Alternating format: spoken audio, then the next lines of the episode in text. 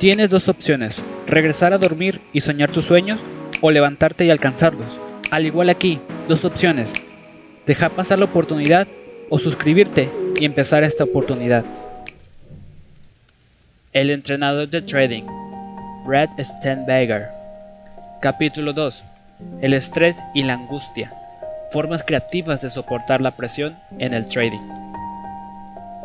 Cuando los traders buscan entrenamiento, una de sus peticiones más frecuentes es ayuda para reducir el estrés. Se supone que menos estrés es mejor y que si pudiesen eliminar el estrés, su operativa iría bien. Pero, ¿eso es cierto? En este capítulo examinaremos con mayor detalle el estrés y la angustia, así como la diferencia entre ambos. También exploraremos cómo lidiar con ambos y qué respuestas son eficaces y cuáles no a las situaciones estresantes. Uno de los grandes desafíos del entrenamiento en un campo competitivo e intenso es asegurarse de que el estrés normal que cabría esperar no se convierta en una angustia que reduzca el rendimiento. En la práctica, esto quiere decir distinguir entre el estrés que forma parte integral de la profesión del trading y el que nos generemos nosotros mismos sin darnos cuenta. Veamos cómo puede hacer que el estrés juegue a su favor en su entrenamiento. Lección 11 Entender el estrés. Es habitual oír sugerencias sobre que los traders deberían eliminar o minimizar el estrés psicológico. Esto, por supuesto, es imposible. El mismo acto de operar requiere encuentros diarios con el riesgo y la incertidumbre. El estrés psicológico está asegurado cuando operamos en tales entornos.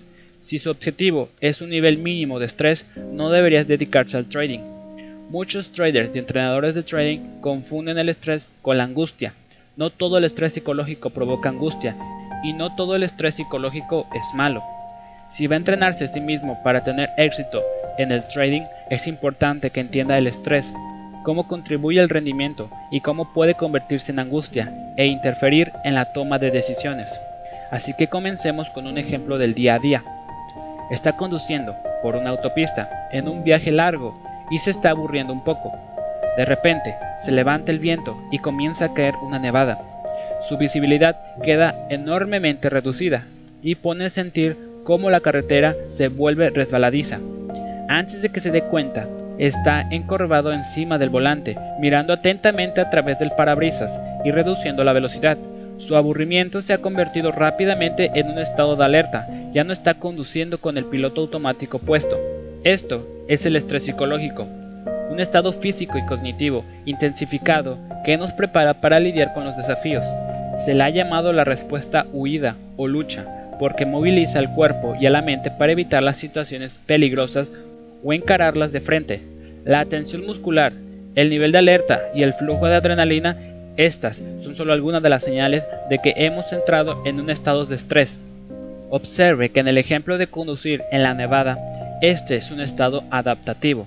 Si hubiese seguido con el piloto automático, podría no haber reducido la velocidad y no haber tomado las medidas para evitar un accidente.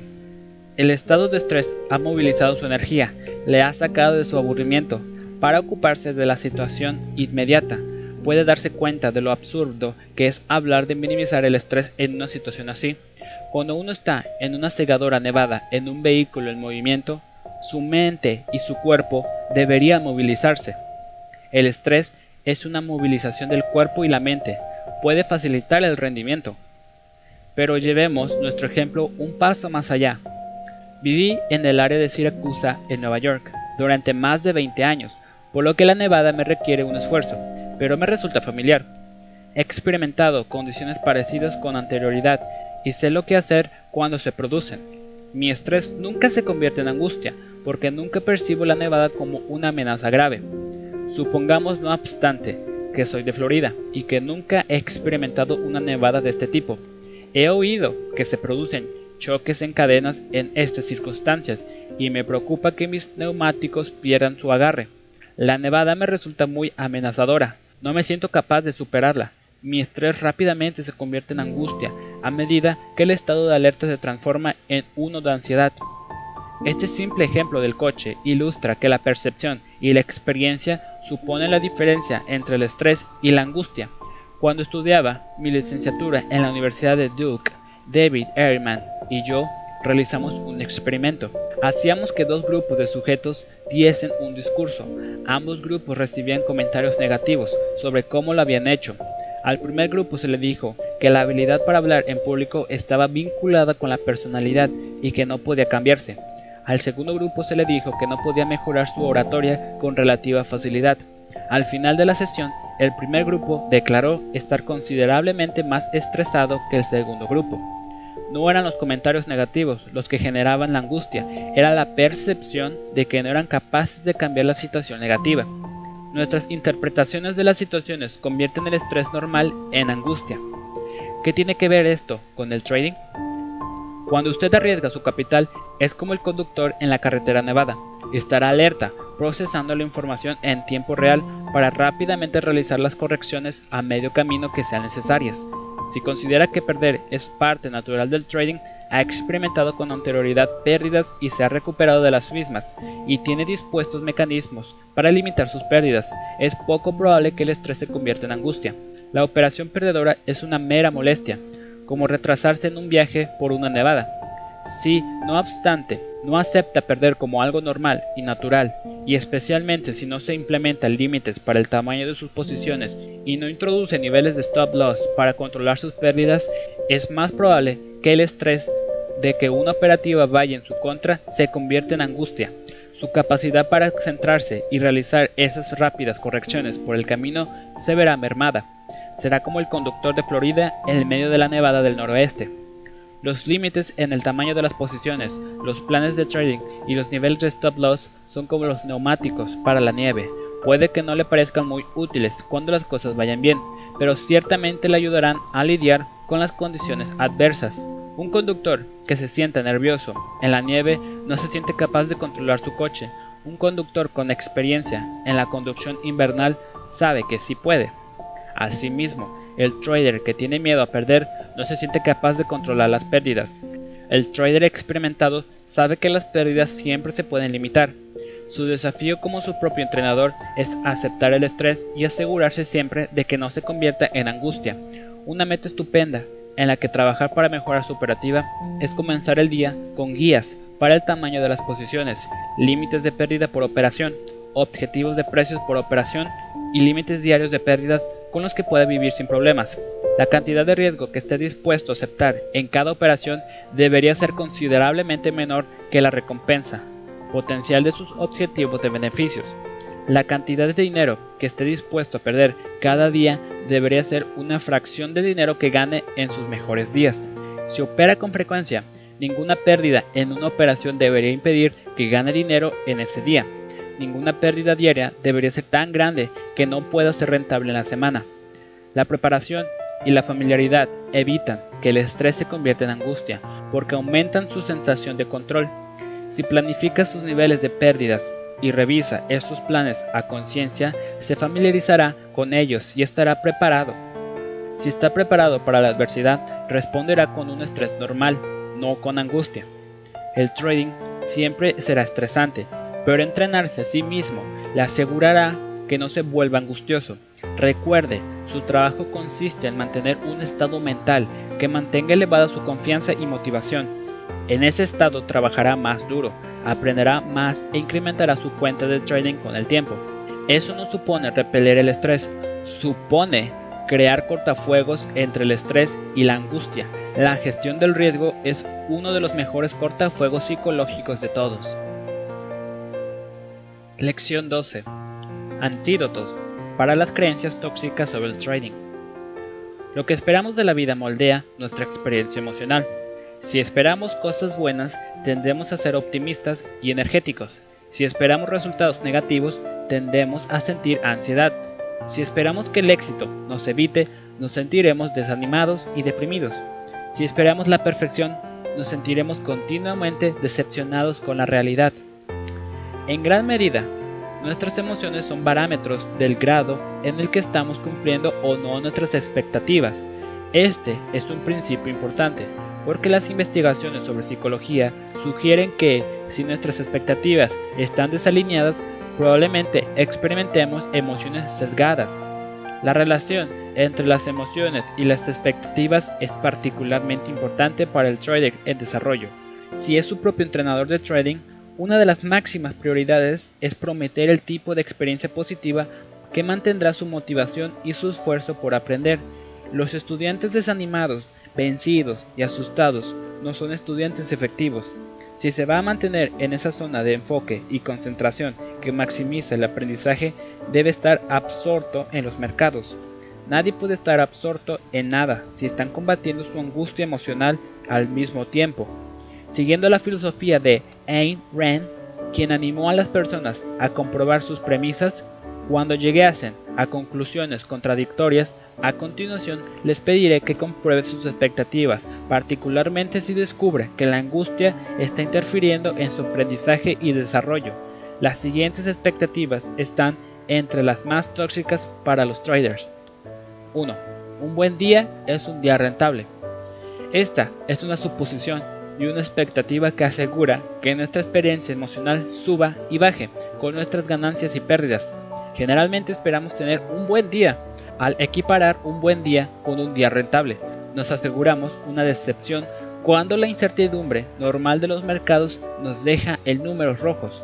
Un buen trader es uno en el que seguimos buenas prácticas de trading, desde una ejecución hábil a una gestión prudente del riesgo. Algunos buenos días traerán beneficios, otros no. Podemos operar mal y encontrarnos con un beneficio. Podemos realizar una operación con una probabilidad de éxito de dos tercios y aún así perder dinero una de cada tres veces. Deberíamos esperar tener buenos días si lo definimos en base a unas buenas prácticas de trading. Si las buenas prácticas no generan beneficios con el tiempo, puede que tengamos que ajustar esas prácticas pero empezar a operar esperando beneficios todos los días es una fórmula para una decepción emocional. Nunca se fije una meta si no tiene el pleno control de su consecución. 2. Trabajar más duro en el trading supone operar más a menudo. Esta suposición es que si opera más, ganará más, aprenderá más y desarrollará sus habilidades más rápidamente. El resultado es que se opera en exceso y probablemente se transfieran con el tiempo los beneficios a los creadores de mercado y a los brokers. Toda operación comienza con pérdidas. Pierde la horquilla entre el precio de compra y venta. Si compra y vende con órdenes de mercado y ciertamente pierde la comisión de la transacción, una pérdida de un solo tick por operación debido a la ejecución además de una cuantiosa comisión minorista, fácilmente asegura pérdidas de miles de dólares a los operadores intradia, que de otra manera ni ganan ni pierden en sus operaciones. A medida que operamos más a menudo, sin una ventaja clara en cada operación, nuestro broker se hace más rico y nosotros nos hacemos más pobres. Mover el ratón y hacer clic para ajustar las operaciones en una pequeña parte del proceso por el cual los traders adquieren experiencia, la mayor parte del desarrollo se produce siguiendo la formación de patrones en simulación y en el tiempo real practicando la ejecución y la salida de las posiciones sobre el papel. Antes de arriesgar capital e investigando ideas de trading, al esperar que la operativa por sí misma genere el aprendizaje, aseguramos que nuestra motivación por aprender nos lleve a operar en exceso y a una pérdida tanto de capital como de motivación. 3. Tener éxito supone ganarse la vida con el trading. He aquí otra expectativa que garantiza generar frustración y desánimo. Ningún profesional en desarrollo se gana la vida con su rendimiento durante los primeros años en los que está adquiriendo experiencia. Un golfista o un tenista pueden pasarse años en un equipo universitario o juvenil y como aficionados antes de siquiera entrar en el circuito profesional. Los actores y actrices normalmente pasan años recibiendo clases y actuando en teatros locales antes de ver sus nombres en las luces de Broadway. Antes de que los cirujanos se ganen la vida con su profesión, pasan varios años como estudiantes de medicina, varios años más como cirujanos residentes y otros cuantos años más preparándose una subespecialidad. Pretender ganarse la vida con el trading desde los primeros años de exposición a los mercados es completamente irrealista. Unas expectativas más realistas serían mantener las pérdidas a un nivel razonable, cubrir costes con regularidad y mejorar los procesos de trading. No hay ningún camino para convertirse en un experto que no requiera dedicar antes tiempo para volverse competente. Si espera ganarse la vida con el trading mucho más rápidamente de lo que las personas en otros campos tardan en ganarse la vida, se está asegurando la frustración y el fracaso. Un excelente antídoto para estas suposiciones tóxicas sobre el trading es poner por escrito sus expectativas como parte de un diario de trading. Esto incluye sus expectativas para cada día de trading, sus metas para operar bien y además sus expectativas para su desarrollo con el tiempo. Mi meta para mi propio rendimiento de trading es relativamente modesta. Quiero ganar más que la tasa de rendimiento sin riesgo después de costes y quiero conseguirlo arriesgando menos de esa porción de mi capital. En otras palabras, busco una rentabilidad positiva ajustada al riesgo. Eso integra mis metas de rendimiento y proceso. Estaré muy contento si promedio una rentabilidad del 1% mensual en mi cartera arriesgando considerablemente menos. Al centrarnos en rentabilidades ajustadas al riesgo y no solo en la rentabilidad absoluta, fusionamos las metas de procesos y resultados. Esto puede que no sea un objetivo realista para usted, dependiendo de su nivel de desarrollo y de su apetito por el riesgo como trader. Lo que es importante no son las cifras de mis objetivos, sino el hecho de que he desarrollado objetivos realistas y alcanzables para mi operativa. Si consigo mis expectativas, alcanzo una sensación de orgullo y realización. Si me quedo corto, puedo identificar la situación rápidamente, reducir mi exposición al riesgo y realizar las correcciones necesarias. Una fórmula para el desarrollo positivo en el trading es, si siempre esperé tener éxito y siempre defina el éxito de tal manera que se suponga un desafío, pero que sea alcanzable. Poner por escrito sus expectativas para el día, semanas, mes y año, y asegúrese de que sean realizables. Es una palanca poderosa para su experiencia emocional como trader. Lección 13. ¿Qué provoca la angustia que interfiere en las decisiones de trading? Nos entra la ansiedad y nos salimos de una buena operación antes de que tenga una oportunidad de alcanzar su objetivo de precio. Nos frustramos y realizamos una operación que contradice completamente nuestras investigaciones y nuestra planificación. Tememos perdernos una operación y entrar en el peor momento posible. Somos reacios a aceptar una pérdida en nuestro punto de stop loss previsto y terminamos con una pérdida mucho mayor. Todos estos son ejemplos de comportamientos de trading de los que como traders todos podemos decir, he estado ahí y he hecho eso.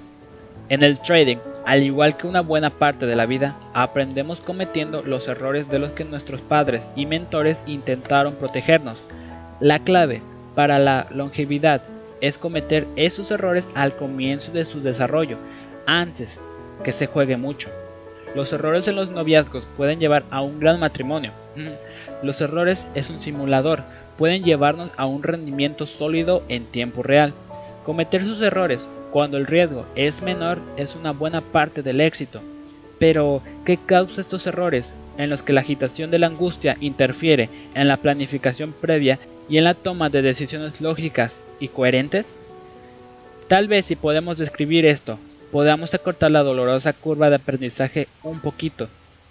Los campos de la psicología financiera y de la neuroeconomía han aclarado cómo las emociones afectan a las decisiones financieras Consulte las referencias al final de este capítulo. Cualquiera que escuche hablar a los traders podrían pensar que la angustia en el trading la causa los mercados. Un mercado se vuelve más lento y cotiza en un rango. Esa es la supuesta causa del aburrimiento y el exceso de operativa de un trader. Un mercado se da la vuelta. Eso supuestamente genera la frustración y las operaciones impulsivas de un trader. Puesto que sus emociones se ven activadas por un acontecimiento en el mercado, los traders asumen que los mercados deben ser responsables de sus sentimientos. Si lo pensamos por un momento, por supuesto, descartamos esta noción. Al fin y al cabo, si el mercado tuviese el poder de forzar reacciones emocionales, veríamos a todos los traders responder de forma idéntica en una situación parecida. Eso, no obstante, no es lo que ocurre. No todos los traders responden a un mercado lento con aburrimiento y operando en exceso. No todos los traders se frustran y toman decisiones impulsivas cuando una posición se da la vuelta en su contra. Hay algo más aparte de los eventos externos en la causa de nuestras emociones. Para que un acontecimiento en el mercado genere una respuesta emocional negativa, tenemos que verlo como una amenaza. Digamos que soy un trader que está viendo que mi mercado se está volviendo lento y lateral al mediodía. Si veo eso como una oportunidad para actualizar algunas de mis ideas y prepararme para la tarde, el mercado lento no me molestará lo más mínimo. Igualmente, puedo ver el movimiento revuelto y con poco volumen como una oportunidad para tomarme un descanso de la pantalla, despejar la mente y comenzar la tarde estando fresco. Una vez más, el movimiento lento no afecta ni a mis sentimientos ni a mi comportamiento de trading. Si no obstante, comienzo al día diciéndome a mí mismo que debo ganar al menos varios miles de dólares cada día. Entonces, percibiré el mercado lento como una amenaza a mi meta de trading. El movimiento de precios estrecho y revuelto se traduce en una falta de oportunidad, lo que se traduce en una falta de beneficio, lo que se traduce en una falta de éxito. Es fácil ver con ese esquema mental cómo podría terminar viendo los mercados lentos como amenazas a mi carrera. No es extraño que el mercado lento active mi angustia y haga que opere demasiado. Pero por supuesto, no es tan solo el mercado lento el que está generando mi estado de ánimo y comportamiento negativo, es mi percepción de ese mercado. La percepción es el filtro que tenemos entre los eventos y nuestras respuestas a esos eventos. Si ponemos una lente distorsionadora sobre nuestros ojos, veremos el mundo de forma distorsionada. Si adoptamos percepciones distorsionadas de los mercados y de nosotros mismos, experimentamos el trading de forma distorsionada. ¿Podemos alterar nuestras percepciones? El capítulo 6 trata los enfoques cognitivos del cambio que reestructurarán los procesos mentales. Entonces, ¿cómo cambiamos los filtros que convierten la experiencia normal de trading en eventos anormales? La regla es sencilla. Si no conoce sus filtros, no puede cambiarlos. Volverse consciente de las expectativas y creencias que moldean su percepción es esencial para el proceso de cambiar su percepción. He aquí un sencillo ejercicio que le puede ayudar a volverse más consciente de cualquier percepción distorsionada que pudiera tener. Cada vez que experimente una reacción emocional claramente negativa a un acontecimiento en el mercado, pregúntese conscientemente, ¿por qué estoy percibiendo el mercado actual como una amenaza? Esto centra su atención en sus procesos de percepción, dándole una oportunidad de separar la amenaza percibida de la amenaza real. Le pongo un sencillo ejemplo, sacando mi operativa reciente.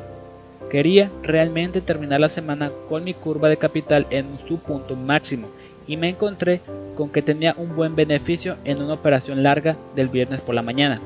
A medida que la operación se movió a mi favor, subí mi stop al punto de entrada. La operación continuó a mi favor un poco antes de realizar una pequeña corrección. A continuación, se movió arriba y bajó durante unos pocos minutos. Me empecé a poner nervioso con la operación, como si estuviese a punto de saltar mi stop. Rápidamente me pregunté a mí mismo, ¿por qué estoy nervioso con esta operación? ¿Por qué estoy percibiendo la operación con tanta inquietud? Un momento de reflexión y una revisión del mercado me dijeron que la operación estaba estupendamente y que progresaba según el plan. Fue mi deseo de terminar la semana de forma rentable, lo que me convirtió la posible vuelta de una operación rentable en una amenaza. Si todo lo que puede hacer el mercado tras la subida es moverse un par de ticks arriba y abajo, tal vez esta sea una oportunidad para añadir a la posición, razoné. Calibré mi riesgo recompensa en la parte adicional de la posición y añadí una pequeña porción a la operación. El crecimiento adicional no era lo suficientemente grande como para afectar dramáticamente a la rentabilidad o el riesgo de la operación, pero era un importante paso psicológico, convertir una amenaza percibida en una oportunidad. La clave aquí es distinguir entre amenazas reales, mercados que verdaderamente no se están comportando según sus expectativas de la amenaza percibida. Eso quiere reflexionar sobre los mercados y sobre las suposiciones personales. Una vez que vi la operación, estaba procediendo normalmente, pude cuestionar los filtros que me estaban haciendo ponerme nervioso con una buena operación. Cuando piensa sobre lo que piensa, adoptando la perspectiva de un observador de sí mismo, ya no se acepta los patrones de pensamiento negativo. Tras identificar una percepción que convierte un evento normal en una amenaza, el siguiente desafío es encontrar una oportunidad en ese evento normal.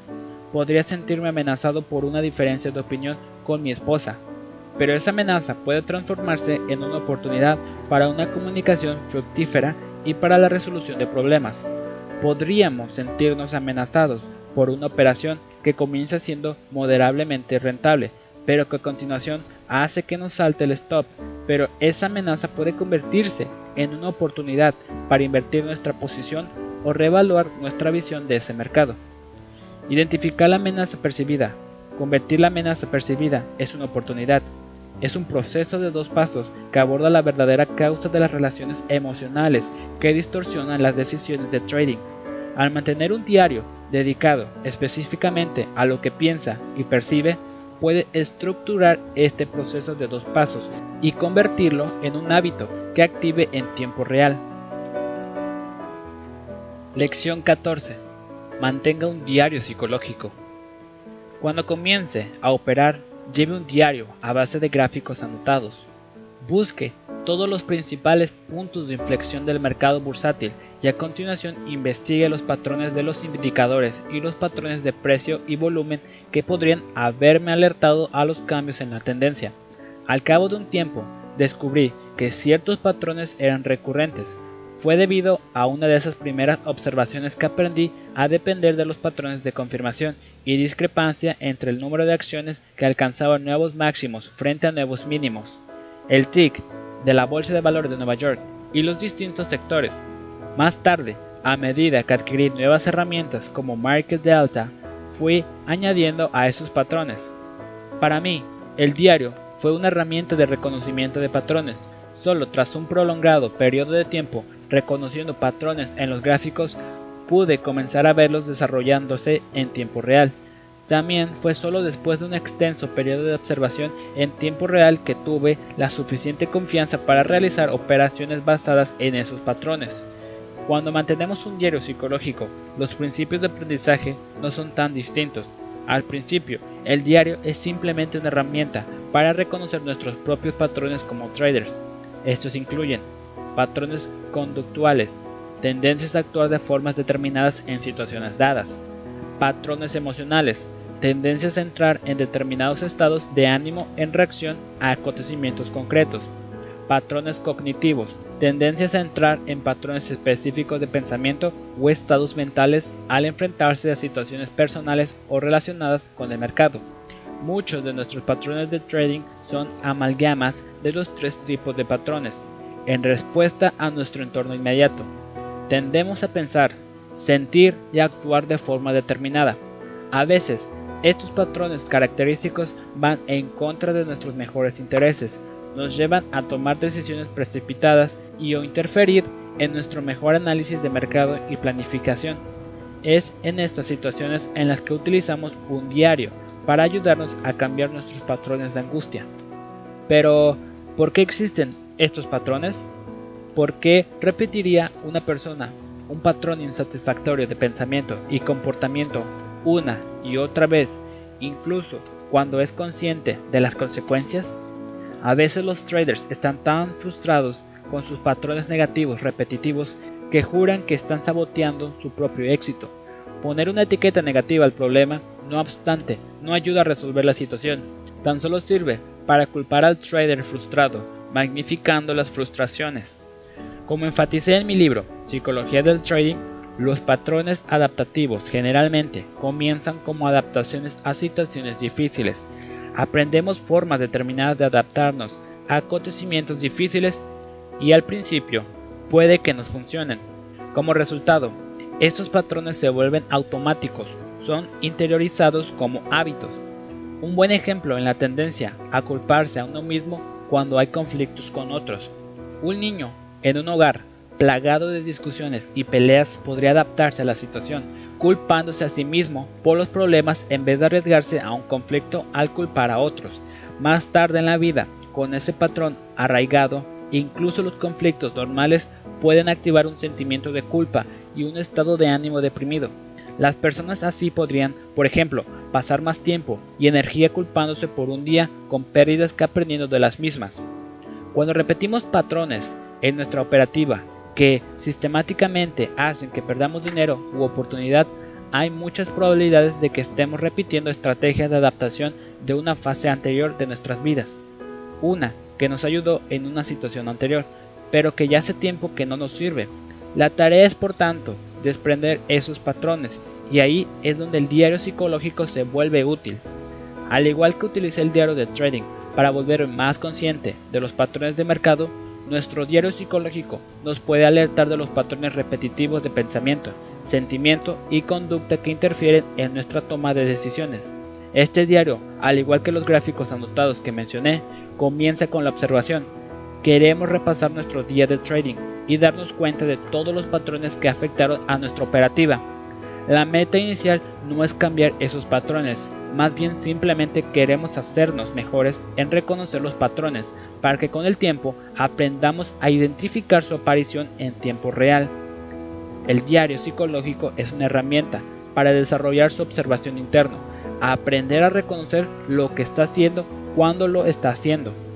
Un formato de diario favorito mío que utilizo divide una hoja de papel normal y corriente en tres columnas. La primera columna describe la situación específica en los mercados. La segunda columna resume los pensamientos, sentimientos y o acciones tomadas en respuesta a la situación. La tercera columna destaca las consecuencias de los patrones cognitivos, emocionales o de actuación concretos. Las primeras dos columnas nos ayudan a reconocer los disparadores situacionales de nuestros patrones.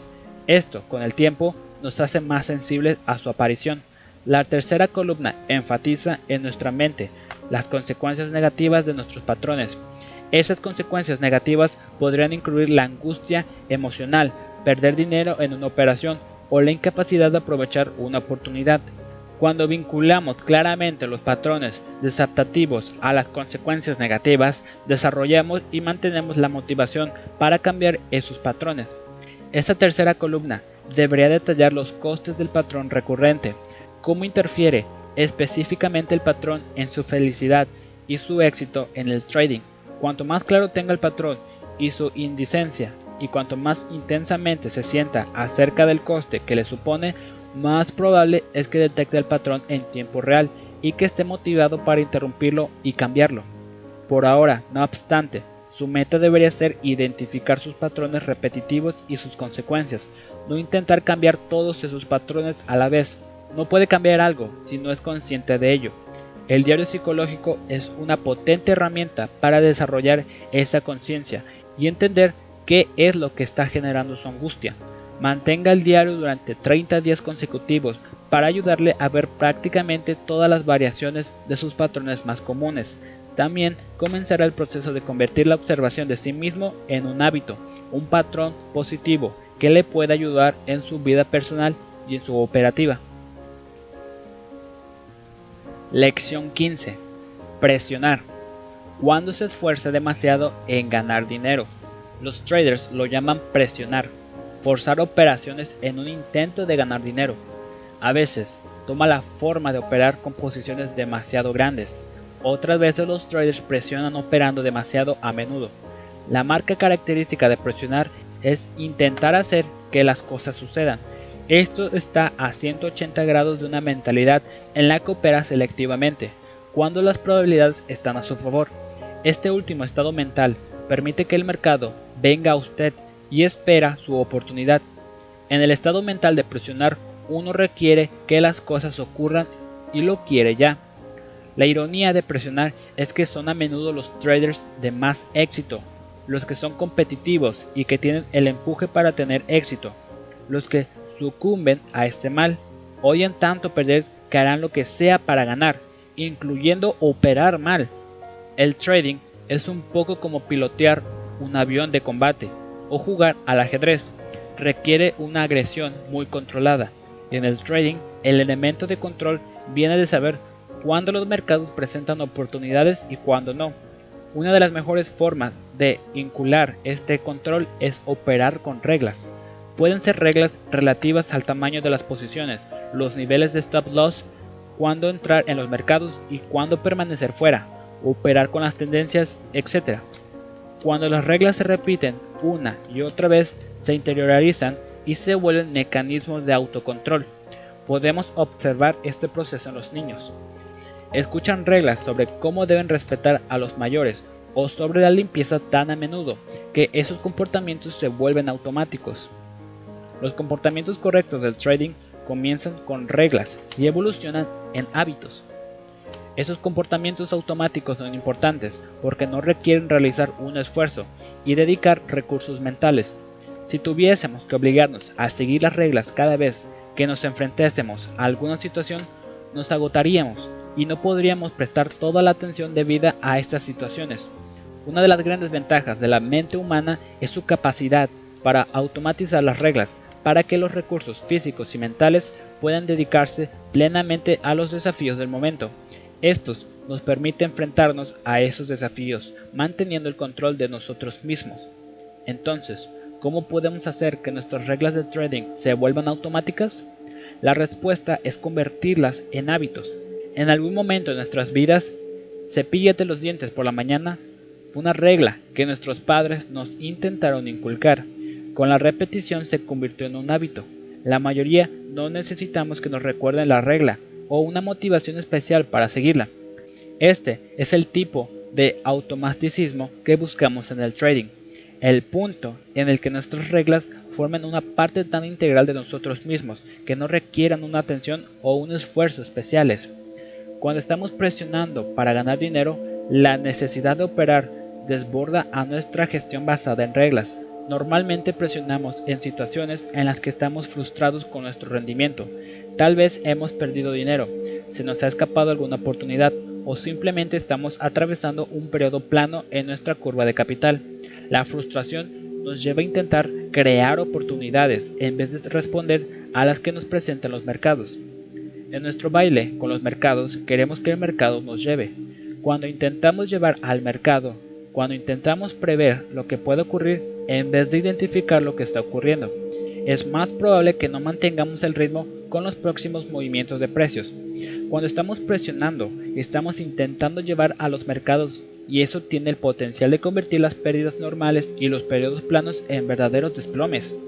Entonces, ¿cómo hacemos que nuestras reglas de trading se vuelvan automáticas?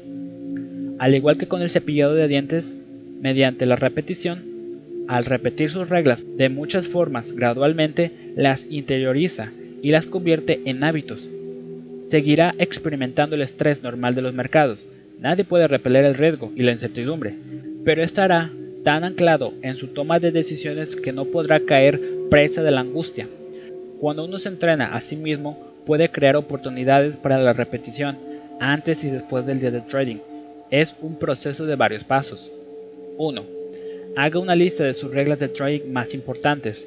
Estas reglas deberían incluir, como mínimo, sus reglas de gestión del riesgo, tomarse descansos después de una pérdida grande o de varias pérdidas seguidas, entrar en los puntos definidos por las señales y prepararse para el día de trading. No puede esperar interiorizar las reglas de trading si no las ha hecho explícitas antes. 2. Cree una rutina antes de empezar a operar para repasar las reglas. Practicar mentalmente es un poderoso vehículo para crear repetición. Todas tus reglas de trading pueden incluirse en un escenario visualizado que recorra mentalmente mientras se mantiene calmado y concentrado. Se visualiza a sí mismo en distintas situaciones de trading recordándose las reglas y siguiéndolas. Cuanto más extensas y detalladas sean las visualizaciones, más probable es que las interiorice como una experiencia realista. Cuanto más piense en las reglas y las practique, más se harán parte de usted. La repetición crea la interiorización. 3. Incorpore un descanso en su día de trading para repasar su nivel de seguimiento de las reglas. Un descanso al mediodía, cuando los mercados tienden a estar tranquilos, es un momento perfecto para aclarar la cabeza, evaluar su operativa hasta ese punto y recordarse a sí mismo lo que necesita hacer por la tarde. Al convertir su lista de reglas en una lista de comprobación, puede sencillamente marcar sí o no cada regla dependiendo de si la ha seguido por la mañana. Si no sigue una regla en particular, anote esa regla en otra hoja, pégala al monitor y céntrese específicamente en esa meta durante la tarde. 4. Utilice las reglas al final del día como un informe de notas. Una revisión al final del día le dirá qué tal lo hizo en su preparación para el trading, sus entradas, su gestión del riesgo y cómo salió de las posiciones. Cada regla debería recibir un sobresaliente notable, bien, aprobado o suspenso. Todo lo que esté por debajo de un notable es un candidato para convertirse en una meta explícita para la operativa del día siguiente. De esta forma, se asegura que las reglas que más necesite que funcionen reciban la mayor atención. Este enfoque reduce la tendencia a presionar durante los periodos de frustración, ayudándole a darse cuenta de que se desvía de las reglas en el momento. En consecuencia, es poco probable que la frustración aumente y produzca violaciones cada vez mayores de los buenos principios de trading. Cuando consolida sus reglas mediante la repetición, no obstante, también actúa como su propio entrenador de trading, evitando que la frustración afecte al trading. Al fin y al cabo, podemos comenzar nuestro día un tanto frustrados, pero eso no nos llevará a echar por tierra nuestros hábitos de higiene personal. Los patrones de comportamiento, una vez que se han automatizado, permanecen con nosotros independientemente de nuestro estado emocional. Eso es el verdadero autocontrol. El buen entrenamiento de uno mismo consiste en la capacidad de corregir los problemas de trading. Un excelente entrenamiento consiste en desarrollar rutinas que eviten que los problemas lleguen a producirse. Verá los resultados en su estado de ánimo y en la dramática reducción de las operaciones días y semanas con pérdidas. Lección 16. ¿Cuándo estás listo para dejarlo? Una de las manifestaciones más difíciles de angustia a la que se enfrentan los traders es la desesperación. He visto cómo le ocurría a los mejores traders. Uno trabaja duro, siente que está a punto de dar el gran salto y entonces da varios pasos atrás. Da la impresión de que uno no va a ninguna parte. Se cansa de equivocarse, de perder dinero. Esa emoción que solía tener al comienzo de la apertura del mercado se ve reemplazada por el temor se hace difícil seguir investigando y mantener la rutina de preparación de por la mañana. Si su campo pudiese hablar, su postura diría, ¿para qué? Está listo para dejarlo. Admitámoslo, para muchos llegará el momento de dejar el trading. Conozco a unos cuantos traders que lo han intentado durante años y que nunca han conseguido desarrollar las habilidades para simplemente alcanzar un nivel de competencia en el que cubriesen sus costes. Si está destinado a hacer algo, algo que aproveche sus talentos, habilidades e intereses, mostrará un progreso significativo en su curva de aprendizaje durante el primer año o dos. Si ese progreso no es evidente, probablemente el trading no sea lo suyo. Déjelo y dedíquese a algo que genuinamente aproveche sus propias habilidades. No es abandonar, no es ser cobarde, es cortar una posición perdedora e iniciar una mejor un plan de acción que es tan válido en la vida como en el trading. Si no obstante ha progresado continuamente y ha mostrado una habilidad genuina a lo largo del tiempo, el desánimo y la depresión son sus desafíos emocionales durante los periodos difíciles. Convertirse en su propio entrenador de trading requiere que se guíe durante las malas épocas. Uno de mis profesores en el doctorado, Jack Brell, formuló la teoría de que la depresión es una forma de supresión de la motivación. Cuando percibimos que tenemos a nuestro alcance metas importantes, experimentamos naturalmente un aumento del optimismo y la energía. Al revés, cuando vemos que las metas valiosas están fuera de nuestro alcance, la naturaleza nos ha proporcionado los medios para suprimir la motivación. Al fin y al cabo, no tendría sentido redoblar nuestros esfuerzos cuando nos enfrentamos a algo que es imposible de conseguir. Esa supresión de la motivación que toma la forma del desánimo e incluso de una depresión leve es desagradable, pero es adaptativa a su manera. Nos aparta de los propósitos que no deberíamos perseguir, lo que nos libera para otros esfuerzos que nos aporten más energía. En ese sentido, el sentimiento de querer abandonar contiene información útil. No es tan solo una emoción negativa que deba ser superada o minimizada. El desánimo nos dice que en ese momento percibimos una brecha insuperable entre nuestros yo verdaderos y nuestros yo ideales. Ya no percibimos que tengamos control sobre nuestro futuro, nuestra capacidad para conseguir metas que sean importantes para nosotros. Si vamos a ser entrenadores efectivos de nuestro trading, necesitamos hacer algo con esa percepción. Nuestros yo reales siempre quedan lejos de nuestros ideales. La cuestión es si nos percibimos a nosotros mismos como competentes para superar la brecha. La primera forma de tratar con la brecha entre lo real y lo ideal es considerar que en su contexto puede señalar algo basado en la realidad. Tal vez una ventaja con la que contábamos en nuestro trading ya no está presente. Tal vez los patrones de mercado han cambiado. De tal forma, lo que hace tiempo nos funcionaba ya no tiene el mismo potencial. En ese supuesto, nuestro sentimiento de querer dejarlo nos alerta de que tal vez temporalmente deberíamos dejarlo y en su lugar centrar nuestros esfuerzos en descubrir qué es lo que está funcionando en nuestro trading y qué no. La palabra clave en esta última oración es temporalmente. Solo porque estemos desanimados no quiere decir que debamos fingir optimismo. Tal vez hay un buen motivo para nuestra depresión de motivación. Al dar un paso atrás, podemos investigar las posibles razones basadas en el mercado para nuestros sentimientos. Otras veces, nuestro desánimo puede estar proporcionándonos información acerca de que nuestras expectativas no son realistas. Si en el fondo de nuestras mentes esperamos ganar dinero cada día de trading, nos estamos condenando a una decepción considerable cuando suframos una racha de operaciones o días con pérdidas que sea completamente esperable por casualidad. En estos casos, nuestra supresión de motivación nos proporciona una pista de que necesitamos investigar no solo los mercados, sino a nosotros mismos. Cuando esperamos lo mejor, nos quedamos mal preparados para lo peor. Nos quemamos psicológicamente cuando nos sentimos desbordados por las demandas a las que nos enfrentamos. Muy a menudo, entre los traders el estar quemado indica una falta de equilibrio en la vida. Estar tan inmerso en los mercados que se pierden las vías de escape sociales, creativas, espirituales y de ocio. Aunque esta inmersión es posible y a veces necesaria, durante periodos de tiempo breve y a veces necesaria. Durante periodos de tiempo breves, la inmersión deja a un trader dañado a largo plazo. Esto no es tanto una supresión de motivación como un agotamiento emocional. Es difícil mantener la energía y el entusiasmo cuando estamos sobrecargados. Nos quemamos cuando sentimos que las demandas que pesan sobre nosotros exceden nuestros recursos para atenderlas.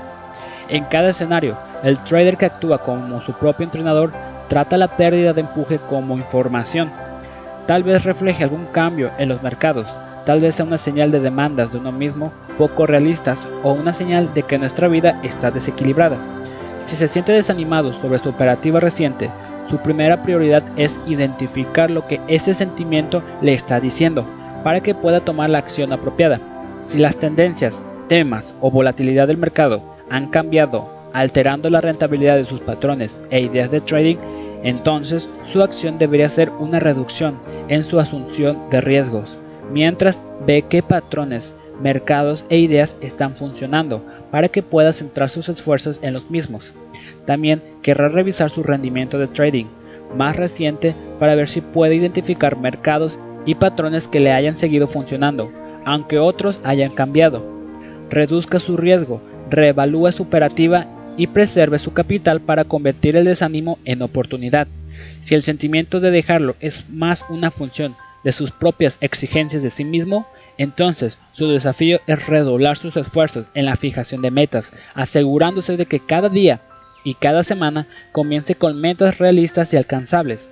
Cuando los jugadores de baloncesto atraviesan una mala racha, sus entrenadores crean jugadas que incluyen tiros con un alto porcentaje de acierto para volver a encarrilar mentalmente a los jugadores. Asimismo, usted quiere prepararse para el éxito psicológico fijando metas conseguibles que hagan que usted y su trading avancen. Finalmente, si el estar quemado está contribuyendo a la falta de optimismo, entonces el reto es estructurar conscientemente su vida fuera del trading, reservando el tiempo adecuado para el ejercicio físico, la actividad social y en general tiempo desconectado de los mercados. Una estrategia excelente para conseguir una diversificación psicológica es tener metas importantes en la vida, aparte del trading. Si tiene todos los huevos psicológicos en la cesta del trading, será difícil mantener la energía y el entusiasmo cuando los beneficios sean escasos. Lección 17. ¿Qué hacer cuando el miedo le domina? El miedo es una respuesta emocional normal ante un peligro. En condiciones de miedo, Estamos preparados para huir o luchar, escapar de la fuente del peligro o enfrentarnos a ella. Como hemos visto, a veces los peligros a los que respondemos no son fuentes objetivas de amenaza, sino situaciones que interpretamos como amenazas. Cuando tendemos a percibir las situaciones normales como amenazas, el miedo se vuelve ansiedad. Experimentamos la respuesta huida o lucha al completo, pero no hay nada de lo que huir o contra lo que luchar. El peligro está en nuestra percepción, no en el entorno. Cuando nos sentimos nerviosos durante una operación o al iniciarla, es importante saber si nuestra respuesta es una de miedo o de ansiedad. ¿Hay un verdadero peligro en el entorno del mercado o está el peligro en nuestra cabeza? Digamos que estoy corto del índice Standard Poor's 500 y llegamos a un nivel de soporte previo.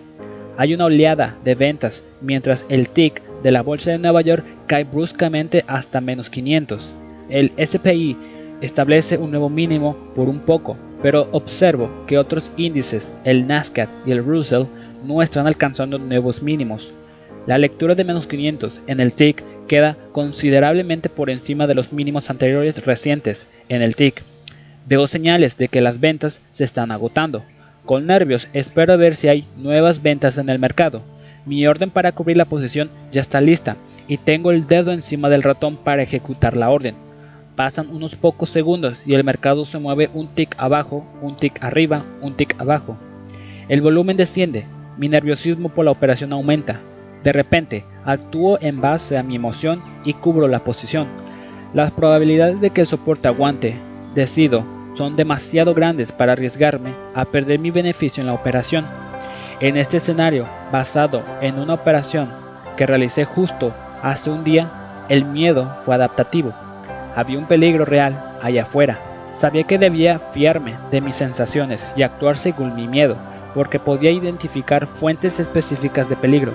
El nivel de soporte establecido, la disminución del volumen, la subida relativa del TIC y la falta de confirmación de los índices Russell 2000 y Nasdaq 100, los años de experiencia en la operativa intradia me decían que los movimientos no suelen prolongarse a corto plazo, sino pueden llevarse al mercado general con ellos con una mayor participación en la bajada. El miedo es el amigo de su operativa cuando señala fuentes genuinas de peligro. Sentirse incómodo con una operación a menudo precede el reconocimiento consciente de un cambio en las condiciones del mercado. Observe que si hubiese identificado el miedo como una emoción negativa y hubiese intentado superarlo o ignorarlo, me habría perdido una importante pista de trading discrecional. Cuando es su propio entrenador de trading, su meta no es eliminar o siquiera minimizar la emoción. Más bien, su reto es extraer la información que puede subyacer en estas emociones. Esto supone estar abierto a su experiencia emocional y a veces confiar en esa experiencia. Actuar a ciegas basándose en la emoción es una fórmula para el desastre, particularmente cuando lo que estamos sintiendo es ansiedad y no un miedo basado en la realidad. Pero ignorar la experiencia emocional tiene el mismo peligro. Cuando ignora sus sentimientos, no puede tomarles el pulso a los mercados. Entonces, ¿qué hacer cuando el nerviosismo influye en su proceso de toma de decisiones? En mi libro, Psicología del Trading, comparé esas emociones a las señales de alarma en el salpicadero de un coche. Esa sensación de nervios es un aviso, una señal de que algo no va bien. Cuando ve que se ilumina la lucecita en su coche no la ignora o la tapa con cinta aislante. Lo que hace es utilizar la alarma para descubrir qué está mal, qué debería hacer al respecto. Dependiendo de la señal específica en el salpicadero, podría querer dejar de conducir por completo y llevar al coche a un taller. Eso es como salirse del mercado. El riesgo es demasiado grande para continuar.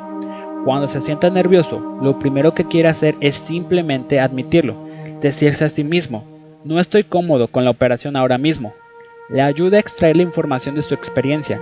El siguiente paso es preguntarse, ¿por qué no estoy cómodo? ¿Ha cambiado algo importante en la operación? Esta última pregunta es crucial porque le ayuda a distinguir el miedo realista de la ansiedad normal que podría sentir en una situación poco familiar o incierta. Recientemente aumenté el tamaño medio de mis posiciones y al principio me sentía nervioso durante mis operaciones, cuando pregunté a mí mismo, ¿por qué estoy nervioso?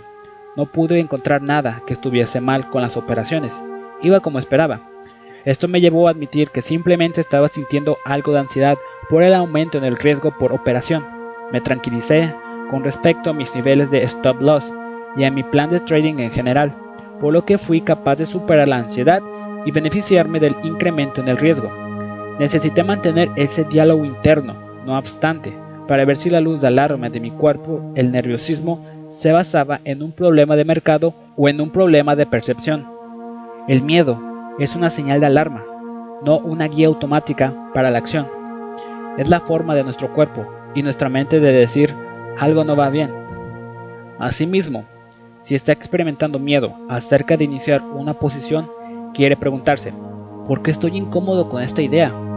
¿Realmente tengo una ventaja en esta operación? Estas preguntas le animan a revisar la lógica de su idea de trading. ¿Va en la dirección de la trading del mercado? ¿Puede ejecutarse con una relación riesgo-recompensa favorable? ¿Es un patrón con el que he operado con éxito en el pasado? ¿Se está produciendo en su entorno de mercado con suficiente volumen y volatilidad?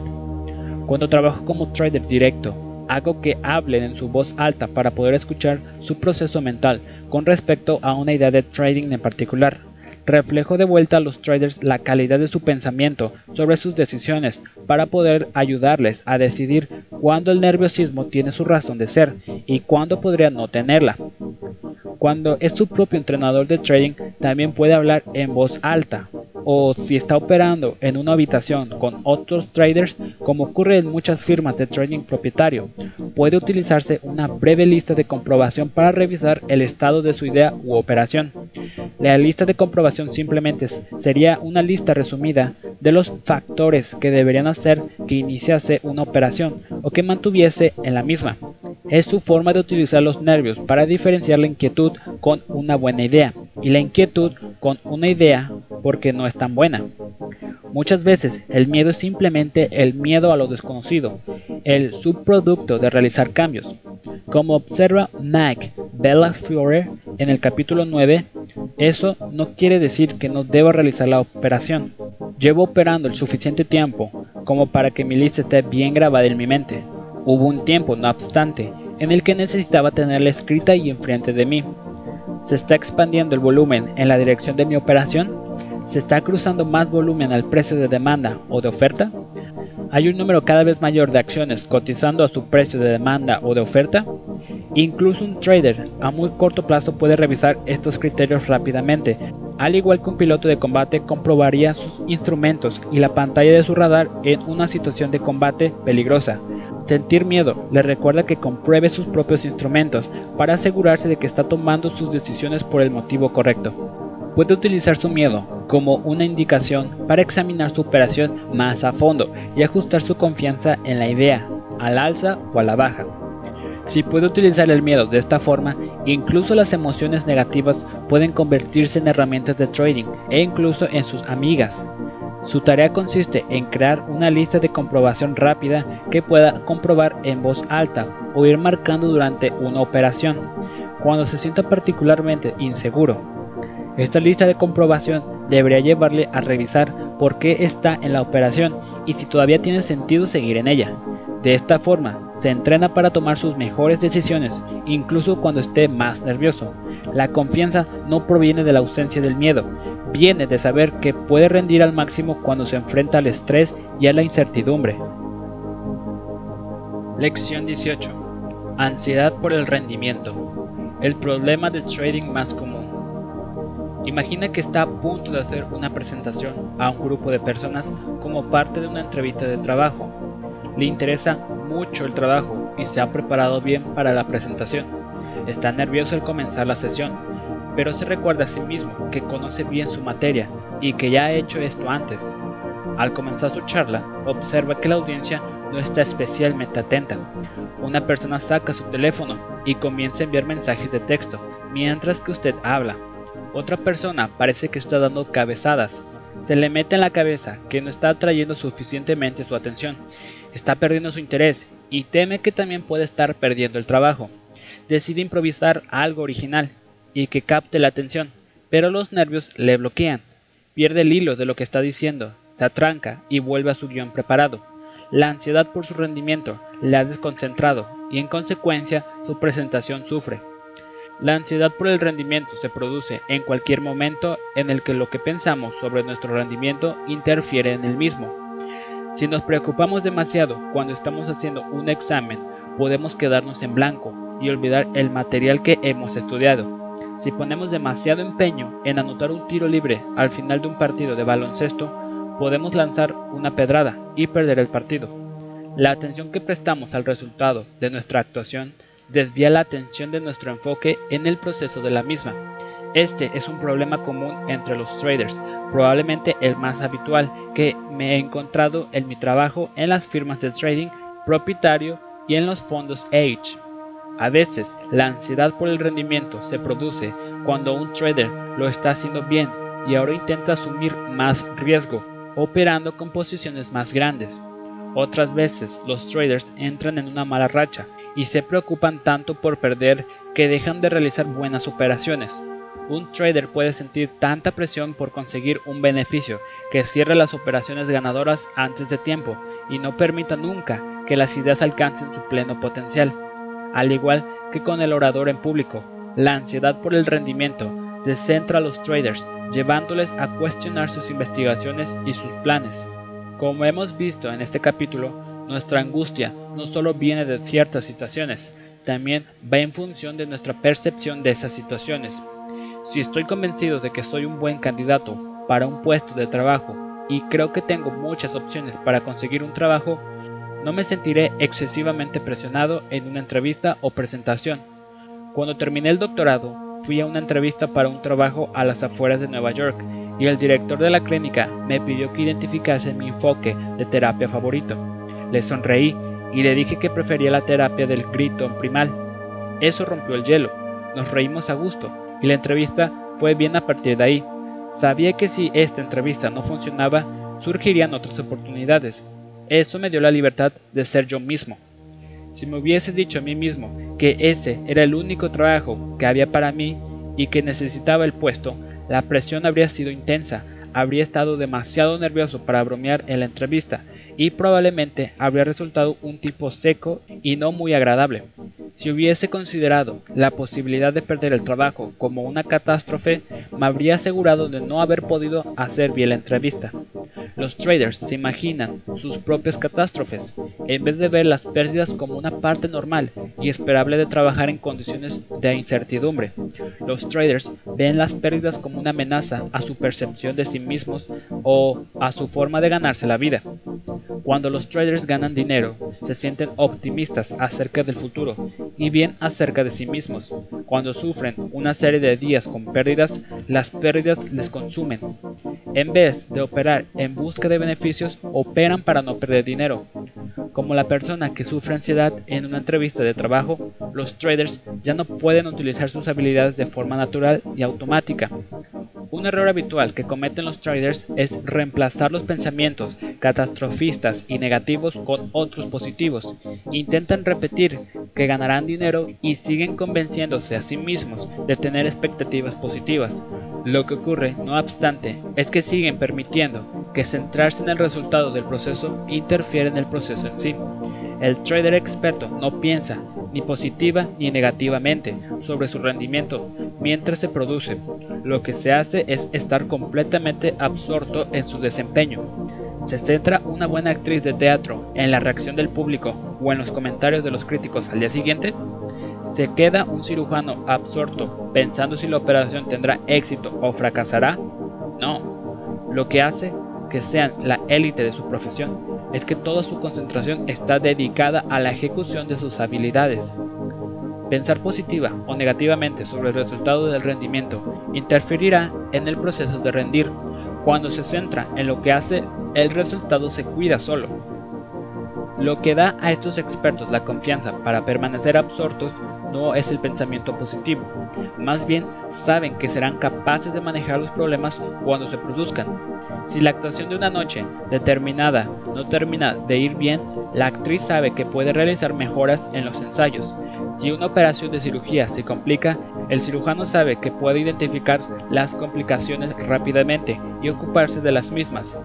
Al eliminar la catástrofe de los resultados negativos, estos expertos son capaces de evitar que la ansiedad por el rendimiento les agarrote. Una de las herramientas más poderosas que he descubierto para superar la ansiedad por el rendimiento en el trading es hacer un seguimiento cuidadoso de mis peores días de trading y realizar un esfuerzo consciente para convertirlos en experiencias de aprendizaje. Esto convierte el poder en una oportunidad para entrenarse a uno mismo en vez de solo un fracaso. Digamos que tiene un patrón muy fiable que le dice que una acción debería cotizar al alza. Compra la acción y rápidamente se mueve en su dirección. Con la misma rapidez, no obstante, se da la vuelta y se mueve por debajo de su punto de entrada. Observa que la vuelta se produjo con un volumen importante, por lo que asume la pérdida. En un determinado estado mental, podría lamentar su mala suerte, maldecir al mercado y presionarse para compensar la pérdida en la siguiente operación. Todas esas acciones negativas contribuirán a la presión sobre el rendimiento, ninguna de ellas ayudará constructivamente a su trading, o bien podría utilizar la pérdida para activar una revisión del mercado. ¿Se está vendiendo otras acciones en el mismo sector? ¿Está cayendo el mercado en general? ¿Ha salido alguna noticia que haya afectado a la acción, sector o mercado? ¿Se produjo su patrón de compra dentro de una tendencia bajista que se le escapó? ¿Ejecutó la operación demasiado tarde persiguiendo la fortaleza? Todas estas preguntas le ofrecen la posibilidad de aprender de la operación perdedora y muy posiblemente prepararse para operaciones rentables a continuación.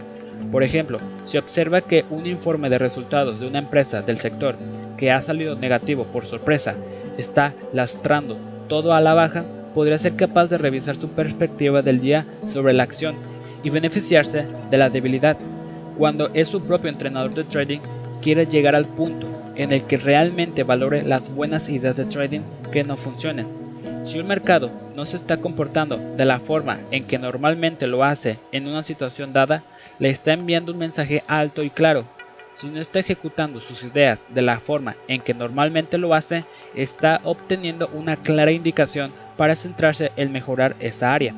Una simple tarea que puede inculcar esta mentalidad es identificar durante la sesión de trading al menos una idea o patrón de trading muy bueno que no le hiciese ganar dinero. Esa buena operación perdedora le está diciendo algo sobre el mercado, algo sobre su operativa o ambos. Su tarea es entonces tomarse un pequeño descanso, descifrar el mensaje del mercado y realizar un ajuste en su trading subsiguiente.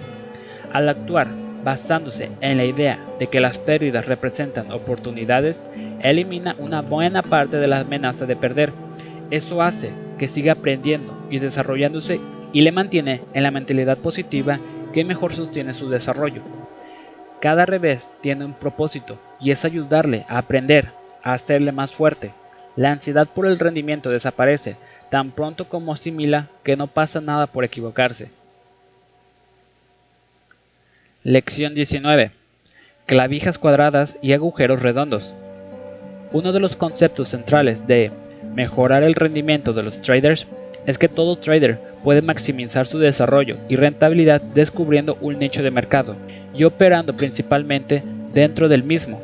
Un nicho de trading tiene varios componentes, mercados y tipos de activos específicos. Los mercados se comportan de distinta forma y están estructurados de forma distinta. Algunos mercados son más volátiles, otros están más maduros y ofrecen una mayor profundidad de mercado. Algunos ofrecen más información que otros. La personalidad del mercado debe encajar con la personalidad del trader. A alguien como yo, que le encanta la recopilación de datos y el análisis de los patrones históricos de volumen y sentimiento, puede irle bastante bien en el mercado bursátil, que tiene tanta información, no tan bien en las divisas al contado, en donde el volumen y los cambios de sentimiento de un momento a otro son más opacos. Una estrategia central. La estrategia o estrategias principales del trader captan su forma de entender la oferta y la demanda. Algunos traders gravitan hacia el seguimiento de tendencias, otros son contrarios y están más orientados a operar en contra de la tendencia. Algunos traders dependen sobre todo de las operaciones direccionales, otros en las operaciones relacionales que expresan valor relativo, como los spreads y la operativa de pares. Algunos traders son muy visuales y utilizan gráficos y patrones técnicos, otros están más orientados hacia la estadística y los modelos. Un marco temporal. El scalper u operador a ultra corto plazo que procesa la información rápidamente y mantiene las posiciones durante unos pocos minutos es diferente del trader posicional intradia y aún más diferente del trader swing que mantiene las posiciones por la noche. Un gestor de carteras que opera sobre múltiples ideas y mercados simultáneamente tiene un proceso mental distinto al del creador del mercado en un único instrumento. Su marco temporal determina lo que observa. Los creadores de mercado prestarán gran atención al flujo de órdenes. Los gestores de cartera pueden centrarse en los datos fundamentales macroeconómicos. El marco temporal también determina la velocidad de la toma de decisiones y el equilibrio relativo entre el tiempo invertido en gestionar las operaciones y el tiempo invertido en investigarlas. Mi personalidad tiende a ser adversa al riesgo. Opero selectivamente en un marco temporal corto. Conozco a otros muchos traders más agresivos que operan frecuentemente y a otros que mantienen las posiciones durante periodos más largos y con fluctuaciones mayores. El marco temporal afecta al riesgo y también determina la naturaleza de la interacción del trader con los mercados. Un marco para la toma de decisiones. Algunos traders son completamente discrecionales e intuitivos en su toma de decisiones, procesando la información de mercado a medida que se desarrolla. Otros traders dependen de un análisis previo considerable antes de tomar decisiones. Hay traders que son estructurados en su operativa, dependiendo de modelos explícitos, a veces de modelos puramente mecánicos. Otros traders pueden seguir unas reglas generales, pero no las formulan como guías estrictas. Mi propia operativa es una combinación de cabeza e instinto. Investigo y planifico mis ideas, pero las ejecuto y gestiono de forma discrecional. Cada trader mezcla lo analítico y lo intuitivo de forma distinta. Sobre lo que opere y cómo opere deberían ser una expresión de un estilo cognitivo y de sus puntos fuertes característicos. Mi experiencia trabajando con traders y mi propia experiencia en la escuela de la prueba y ensayo es que buena parte de la angustia que experimentan se produce cuando operan fuera de su nicho de trading. Ted Williams, el legendario bateador de béisbol, ofrece una valiosa metáfora. Dividió el plato en un gran número de zonas y calculó su promedio de bateo para cada zona. Descubrió, por ejemplo, que los lanzamientos bajos y alejados le daban su menor promedio de bateo. Otros lanzamientos, los altos y directamente por encima del plato, eran sus puntos ideales donde su promedio era bastante alto. Con ciertos lanzamientos, Williams era un bateador mediocre, con otros era una superestrella. La fuente de su grandeza, según él mismo, fue que aprendió a ver bien el plato y a esperar sus lanzamientos. El nicho de un trader define sus puntos ideales. En ciertos mercados operó bien, en otros no. A ciertas horas del día operó bien, a otras no llego a cubrir gastos. Si extiendo o reduzco mi marco temporal típico, mi rendimiento sufre. Si opero con patrones que no he estudiado, sufro, al igual que Williams operó bien cuando espero a mis lanzamientos. Si intento batear las bolas bajas y alejadas, me eliminan. Un tema que surge de los consejos de los experimentados traders del capítulo 9 es que saben qué lanzamientos consiguen batear y han aprendido el valor de esperar a esos lanzamientos. La implicación está clara. Nuestra experiencia emocional refleja el grado en el cual operamos conscientemente dentro de nuestro nicho. Eso es cierto en las carreras profesionales, en las relaciones y en el trading. Cuando hay un ajuste excelente entre nuestras necesidades, intereses y valores y el entorno en el que estamos operando, la armonía se manifiesta en forma de experiencia emocional positiva. Cuando nuestro entorno frustra nuestras necesidades intereses y valores, el resultado es la angustia. Las emociones negativas en este contexto son muy útiles, nos alertan de los posibles desajustes entre quienes somos y lo que estamos haciendo. Cuando es su propio entrenador de trading, su trabajo es mantenerse dentro de su nicho, bateando los lanzamientos que pasan por sus puntos ideales y pasando de los que les dan resultados marginales. Esto supone saber cuándo no introducir órdenes, cuándo no participar en los mercados, Igual de importante, quiere decir saber cuándo su ventaja está presente y aprovechar al máximo las oportunidades. Un patrón común entre los traders activos es que operan demasiado fuera de sus marcos, Pierden dinero y entonces les falta la audacia de presionar su ventaja cuando encuentran sus verdaderos puntos ideales. Es fácil ver cómo se echan a perder algunas carreras porque el trader se arruina. Menos visibles son los fracasos resultantes de la incapacidad de capitalizar una oportunidad real. Recientemente hablé con un operador intradia que estaba convencido de que ganaría un dinero considerable si tan solo aguantase las posiciones durante varios días. Aunque parecía fácil encontrar puntos en los gráficos en los que aguantar las posiciones durante esos periodos habrían funcionado, en tiempo real esta operación era mucho más difícil. No estaba en la constitución del trading, estaba fuera de su nicho, calibrado para medir la oportunidad y el riesgo en un marco temporal intradia. Se encontró con que las correcciones en contra de la tendencia le sacaban de sus posiciones cuando intentaba mantenerlas más tiempo. Peor aún, mezcló sus marcos temporales e intentó convertir algunos días perdedores en posiciones a largo plazo. Fuera de su nicho comenzó a operar como un novato, con resultados de novato. ¿Cuál es su constitución? ¿Qué es lo que mejor hace en los mercados? Si solo pudiese operar con una estrategia, un instrumento, un marco temporal, ¿cuáles serían? ¿Realmente sabe las respuestas a estas preguntas? ¿Verdaderamente ha realizado un inventario de sus operaciones pasadas para ver cuáles funcionan y cuáles han pasado bajas y alejadas?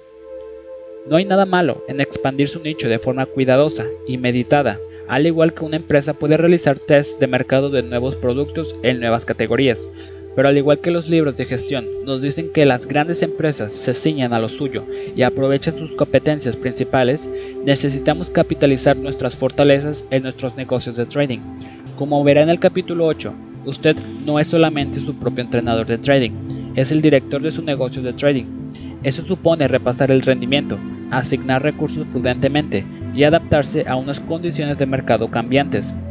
El mayor problema con el exceso de operativa es que nos saca de nuestros nichos y por lo tanto de nuestras zonas de rendimiento.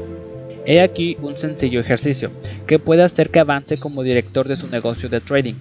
Cuando inicie cada operación, simplemente etiquétala como A, B o C. Las operaciones A están claramente en su punto dulce, son sus operaciones básicas, las mejores. Las operaciones B son sus buenas operaciones. No son necesariamente operaciones a tiro hecho a pelotazos, pero sí ganadores consistentes. Las operaciones C son más marginales y especulativas, son las que les gustan, pero están claramente fuera de su repertorio. Con el tiempo, puede seguir el rendimiento de las operaciones A, B y C y verificar que realmente conoce su nicho. También puede seguir el tamaño relativo de sus posiciones para asegurarse de que está persiguiendo la mayor recompensa cuando opera en su punto ideal y asumiendo el menor riesgo cuando va tras ese lanzamiento bajo y alejado. Cuanto más claramente identifique su nicho, menos probable es que se desvíe del mismo. Esa claridad solo puede beneficiar a su rentabilidad y experiencia emocional con el tiempo. Lección 20. La volatilidad de los mercados y la volatilidad del estado de ánimo. Recientemente publiqué un artículo importante en el blog Trader Feed. Comenté dos meses de los futuros de Mini Standard Poor's 500, enero y mayo del 2008 y comparé la mediana de la volatilidad de los periodos de media hora en esos meses. Durante ese periodo, la volatilidad del mercado en general, medida por el VIX, había descendido considerablemente. La cuestión es que si esta volatilidad de un día a otro también se traducía en una menor volatilidad para los traders a muy corto plazo. Los resultados fueron reveladores. En enero, cuando el VIX estaba altos, la mediana del rango de precios de 30 minutos desde el máximo al mínimo fue de 0.60%.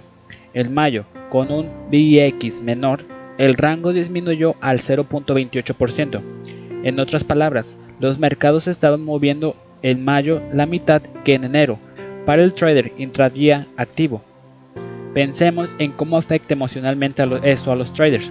El trader cuyas percepciones están ancladas en enero y que prevé un movimiento mucho mayor en mayo, situará sus objetivos de beneficios relativamente lejos.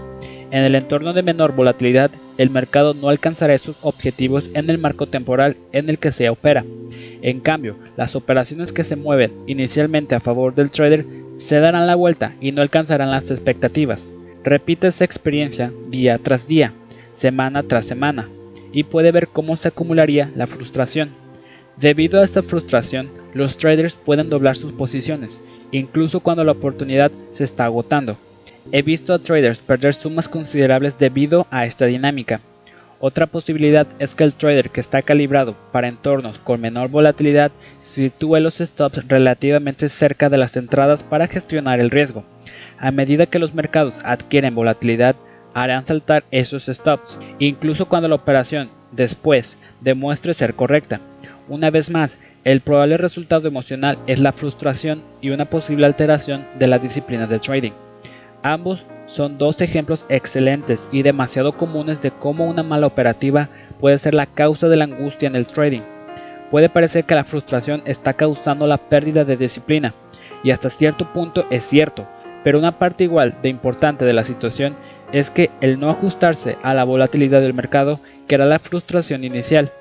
Cualquier conjunto de reglas invariables para los stops, los objetivos y el tamaño de las posiciones en otras palabras, reglas que no tengan en cuenta la volatilidad del mercado y se ajusten en función de la misma, producirá resultados tremendamente distintos a medida que cambie la volatilidad. Por este motivo, los cambios en la volatilidad del mercado pueden crear volatilidad emocional. Nos volvemos reactivos a los mercados porque nos ajustamos a lo que están haciendo esos mercados. Las malas prácticas de trading, una mala ejecución, gestión del riesgo y gestión de las posiciones son responsables de la buena parte de la angustia emocional. El trading afecta nuestra psicología, tanto como la psicología afecta nuestro trading. Las investigaciones sobre la personalidad sugieren que todos nosotros, dependiendo de nuestros rasgos, poseemos distintos niveles de tolerancia al riesgo financiero. Nuestro apetito por el riesgo se ve expresado en el tamaño de nuestras posiciones, pero también en los mercados en los que operamos. Cuando los mercados pasan de una volatilidad de alta a una baja, pueden frustrar al trader agresivo. Cuando pasan de una volatilidad baja a una alta, se vuelven amenazadores para el trader adverso al riesgo. La volatilidad de los mercados contribuye a la volatilidad de los estados de ánimo, porque los riesgos y recompensas potenciales de cualquier operación cambian considerablemente. En el ejemplo de mi artículo en el blog, este cambio se produjo en tan solo unos pocos meses. Dese cuenta de que los traders pueden experimentar el mismo problema cuando pasen de operar en un mercado a otro, como pasa de operar en el Standard Poor's al petróleo, o cuando cambian de operar en una acción a otra. Los operadores intradia de acciones individuales a menudo hacen un seguimiento de las acciones en un escáner y se mueven rápidamente de un sector a otro, operando en acciones con distintos patrones de volatilidad, a menos que se ajusten sus stops objetivos y el tamaño de sus posiciones como corresponda. Pueden frustrarse fácilmente cuando salten demasiado pronto los stops en las operaciones, no alcancen sus objetivos o generan pérdidas o ganancias desproporcionadas. Muchos traders alardean de haber conseguido un gran beneficio en una operación concreta. Demasiado menudo ese beneficio es el resultado de asignar un tamaño demasiado agresivo a una posición volátil. Aunque está bien que la operación produjase un beneficio, la realidad es que la operación probablemente represente un riesgo mal gestionado. Operar con mil acciones de una pequeña empresa tecnológica puede ser muy distinto de operar con mil acciones de una acción del Dow Jones, aunque sus precios fuesen idénticos.